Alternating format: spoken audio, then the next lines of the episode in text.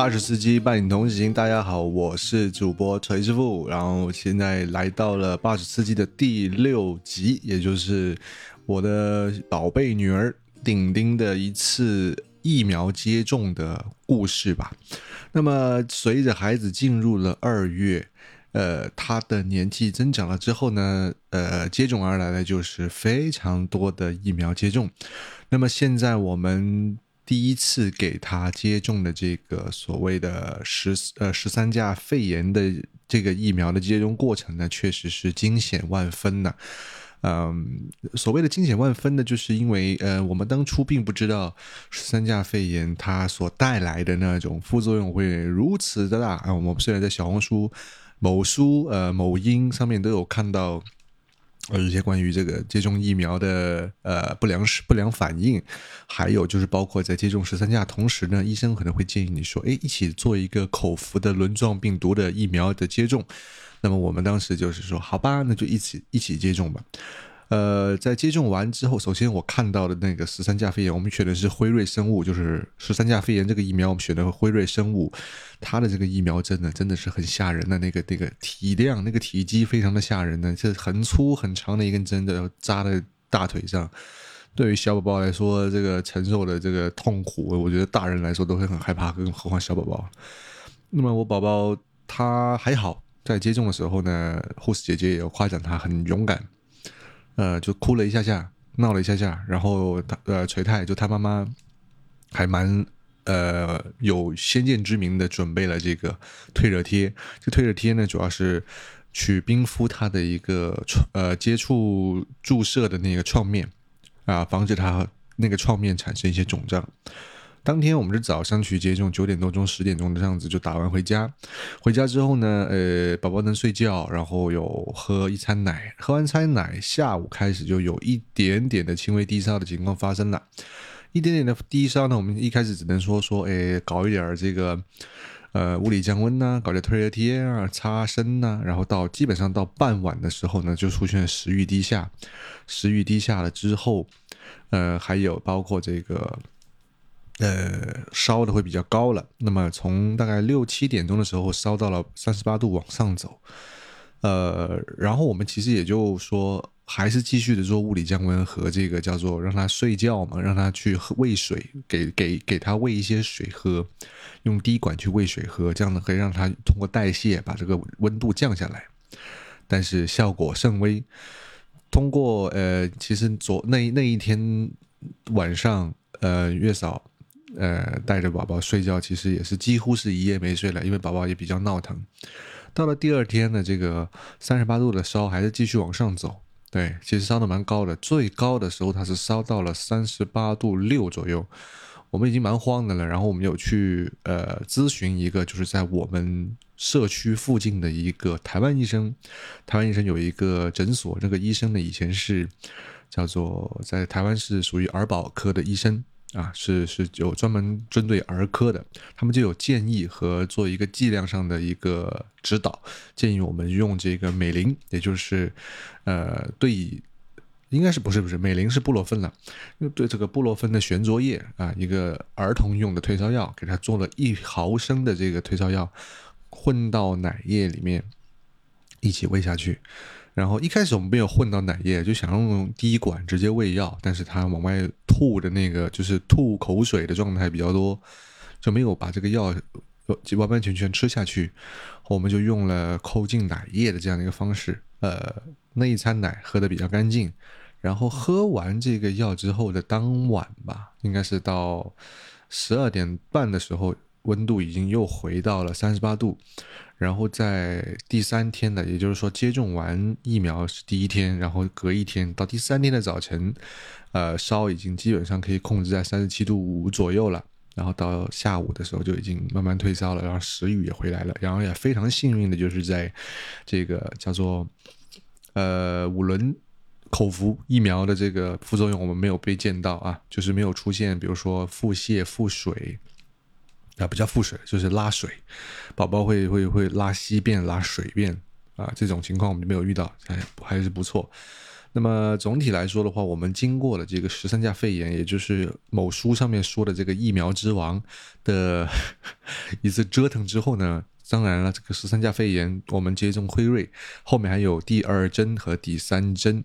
呃，希望这个副作用是第一次经历了之后，后面两针应该就可以安然无恙了啊。首先，我觉得。经过这一这一招吧，就还是还是挺让人揪心的吧。因为包括呃呃，宝宝其实有一点点的鼻塞的问题。这个鼻塞的问题，我们之前节目里也有聊到过，就是出现了感冒、鼻塞啊。但是我们后来又带去了第三家医院，就是去到呃一个大学总医深圳大学总医院去去咨询一个医生，然后医生非常非常非常耐心的跟我们解释了，就是。可能存在的一些影响因素，要么就是小感冒，要么就是呃，就是婴幼儿的这个这个喉咙和鼻腔的这个咽鼓管部分并没有发育完全，会造成一些喉音，然后会有一些积攒的，比如说呛奶之后的那个奶瓣呐，积攒在喉管那里会出现，就是呼吸上有那种痰鸣音。啊，都有这种可能，然后我们只能用这个吸鼻器，在回家用吸鼻器和这个深海盐水啊，不断的去湿润他的鼻腔，然后吸出来那种软鼻涕也好，或者是鼻屎也好，就尽量的每每天每天清。当然，这个动作呢，我做不了，不是我做不了，而是锤太觉得我做的不好，或者说觉得我不够那么细心。确实是锤太和这个月嫂。在在做这件事情，月嫂，比如说月嫂把他扛上肩膀啊，然后垂太去湿润他的呃鼻腔，然后拿这个吸鼻器慢慢慢慢吸，其实每一次都要做蛮久，差不多十分钟到十五分钟的样子。那么既然很穿针引线的细活我做不了，那么就。我就去做这个收尾工作了，比如说清洗一下这个吸鼻器啊，还有就是，呃，递一下这种呃儿童用的小棉签啊，这这些事情我还是力所能及，还是可以做的啊。当然，特别细的事情，如果有一天需要我上手，我也正在学习，需要我顶上去做的话，我会希望可以做的像他们一样好。好，那么这就是第一个疫苗的问题，第二个就是宝宝二月份的一些变化。你要说这个变化的话，诶。我总的感觉来说，变化一个是头型的变化，就是宝宝的头啊，呃，一般新生儿的头有一种什么，就有在太阳穴的部分是一个向下凹的形状，上八下八，就是就是像一个八字形啊，宝脸是宝宝脸，然后头又是大脑壳，然后太阳穴那里是是凹进去，然后现在呢，因为我们进入了这个睡头型的阶段，然后它的这个所谓的八字形也好，或者叫学名叫什么周状头也好，这种问题呢，我觉得慢慢慢慢没有了。啊，头现在渐渐的趋向于一个就是椭圆形啊，我只能说是椭圆形，因为还没有说睡到完成体嘛。其次就是孩子已经开始会呃比较多的那种表达欲出现了，我觉得他咿咿呀呀呀，就是跟他对话呀，他有很多的就是冲就是表现和表达的欲望在跟你输出啊，就会比如说有一些并非哭声的这种咿咿呀呀。呃，不夹带一些，就是叫做呃，比如说不是疼痛，不是饿，不是尿包满了，而是非常非常就非常情绪化的那种表达再给到你。呃，还有就是呃，他在我们逗他的时候，他可能会出现一些笑容，这种笑容已经不再是像一月份的那种就是条件反射型的笑容了，这种笑容我感觉是由衷的，是希望可以一起玩的那个笑容啊，我感觉到了。所以这个时候，宝宝加上身体长得比较硬朗了以后呢，他比较好玩，比较好闹，呃，比较好去拨弄他，摆一些造型啊什么的，就已经开始蛮好玩的了。这是他二月份的一些变化啊。对，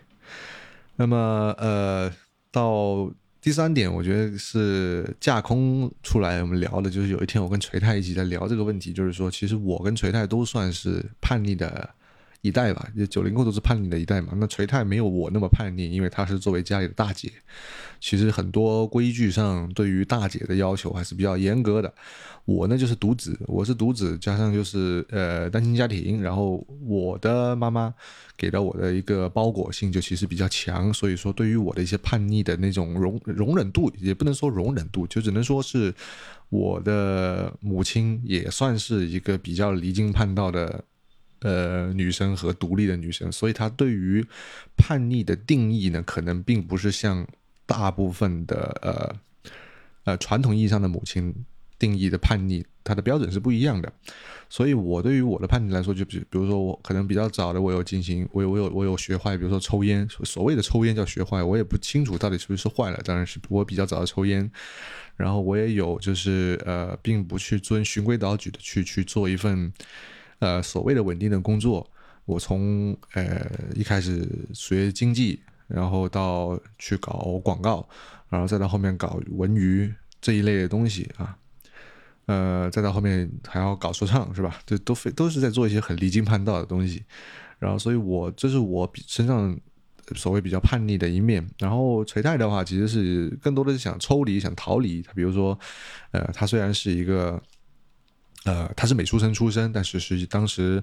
已经有了这个川川美的一个录取通知书，但是确实是因为他比较惧怕当时的地质环境，他入学的那个时那个那个时间节点是。呃，四川那边有过地震的情况，所以他就没有选择去到川美报道啊。那么，但是锤太呢，她其实是一个，其实可以说是品学兼优的一个一个女生。然后她在步入社会之后呢，啊，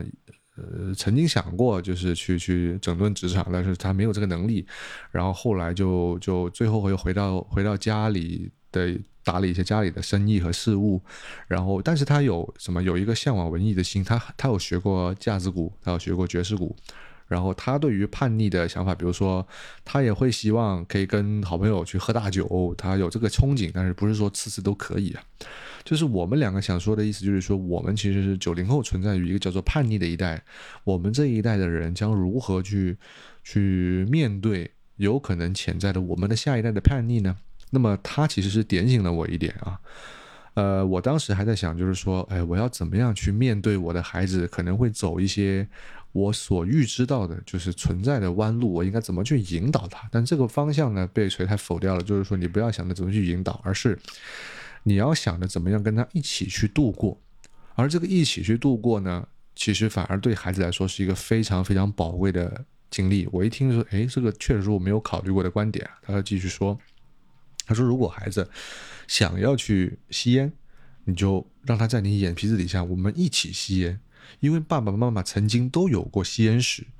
为什么不吸烟？那么如果说孩子去有这样的问题发出，那么妈妈妈可以妈妈可以说说，烟抽多了，身上发出来的味道并不是很像